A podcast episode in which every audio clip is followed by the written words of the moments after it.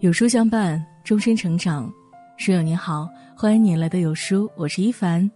今天要和你分享的文章是：一个人最好的修行是从家里开始的。一起来听。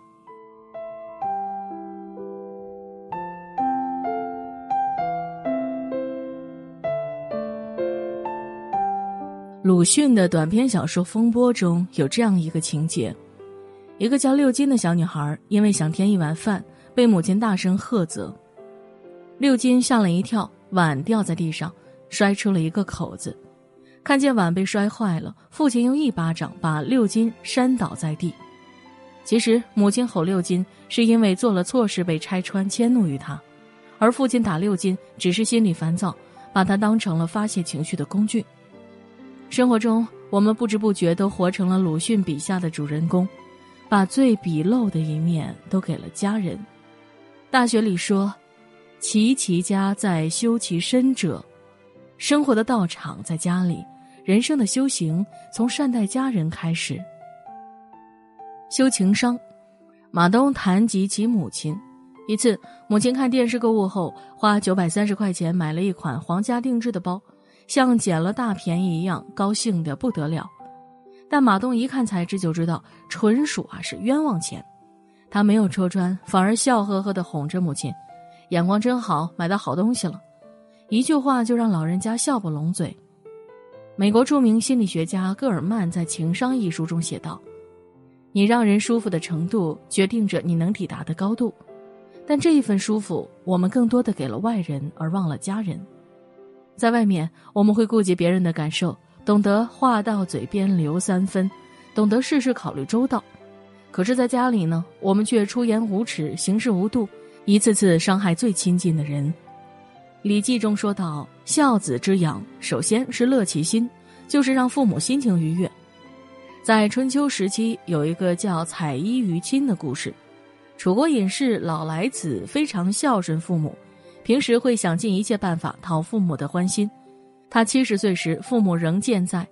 为了不让父母见他有白发而伤感，他制作了一套五彩斑斓的衣服穿在身上，走路时装成小孩跳舞的样子。父母看到后哈哈大笑。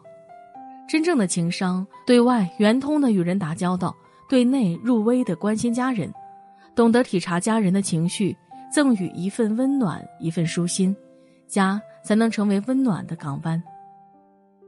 修人品，东汉大臣宋弘曾南征北战，帮刘秀得了天下。称帝后的刘秀想为早年丧失的胡杨公主寻配一位良偶。一天，刘秀与姐姐共论朝臣，胡杨公主说：“宋弘仪表非凡，气度刚正，群臣莫及。”刘秀听后很高兴，但是宋弘已经有了妻子，不好直接赐婚。有一次，刘秀与宋弘闲谈，假装无意的试探道：“一个人地位高了，就改交另一批高贵的朋友；一个人发了财，就要抛弃原来的妻子，换个新的。你认为这是人之常情吗？”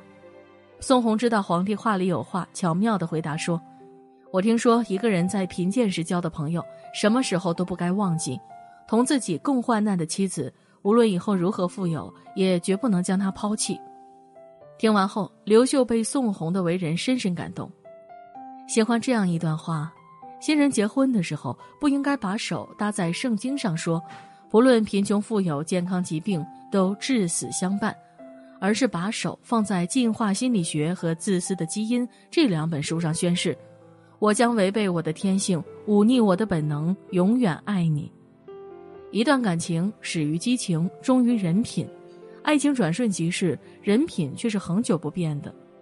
玻璃大王曹德旺曾有过一段婚外情，于是写信给太太提出要离婚，太太却对他说：“我知道我配不上你，知道你是会走掉的。你要是真走了，就把房子和三个孩子留下来给我。”曹德旺听完太太的答复，沉默许久，他没有马上做决定，而是特地去了解别人的婚姻生活，搜罗各种婚姻样本，最终明白一个道理。没有绝对幸福的家庭，男人必须要承担起家庭的责任，让家人过得幸福。他断绝离婚的念头，从此把家庭放在首位，几十年不改初心，甚至把所有财产都写成太太的名字。品不正，难以久处。以人品为基石，诱惑再多也能守住内心，磨难再苦也能不离不弃。婚姻中两人的相处，既要修炼彼此的感情，更要磨练自己的人格。修格局，作家王文华在《回家》中写道：“家有时给你温暖，有时令你抓狂。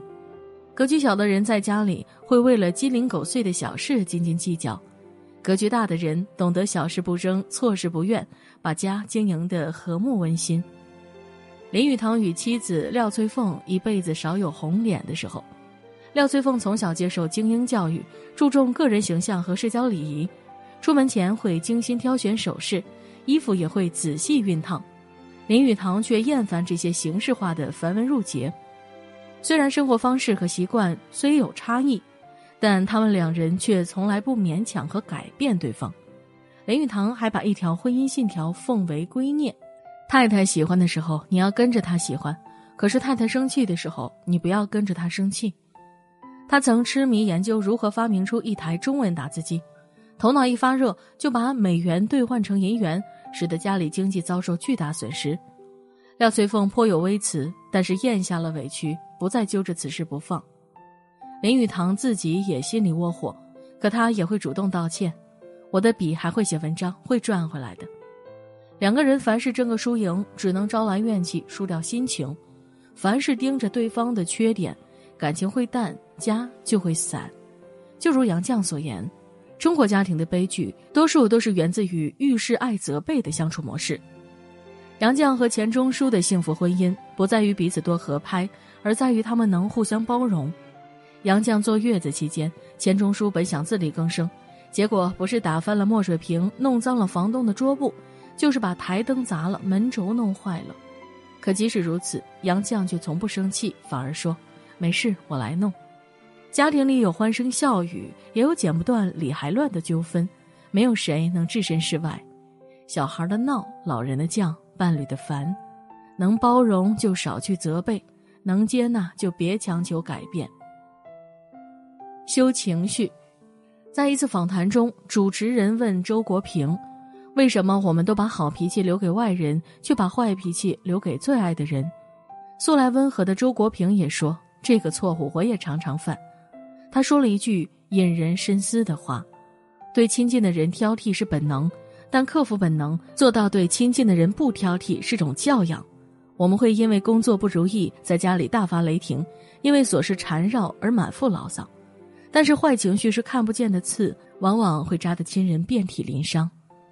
在围城中，有一次，方鸿渐因为心情不愉快，板着脸回家。孙柔嘉问他吃了没有，说他和佣人李妈已经吃过了。”方鸿渐继续沉着脸说：“我又没有亲戚家可以吃饭，就因为这一点琐事，夫妻俩就吵起来。方鸿渐甚至动手打了孙柔嘉，李妈劝架不成，只好通知房东。这一下闹得左邻右舍全知道了，孙柔嘉愤然离家出走，而这段婚姻在愤怒与哭声中走向终结。把家当作出气筒，往往会把一个家伤得千疮百孔。脚底的灰尘没必要带回家。”心里的垃圾也无需倾倒在家里。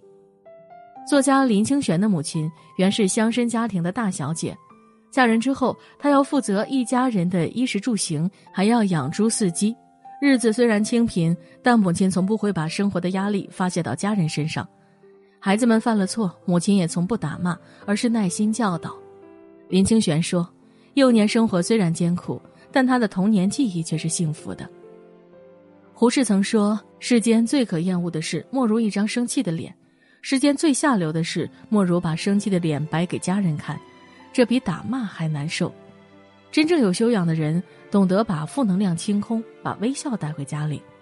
家人是我们的一面镜子，一个人笑了，其他人自然会受到感染。”哲学家康德说：“家乃是社会之缩影，我们怎么经营一个家，就怎么经营一生。”点个再看，从家开始修行自己，愿你既能在外面拼出一方天地，也能把家庭经营的和和美美。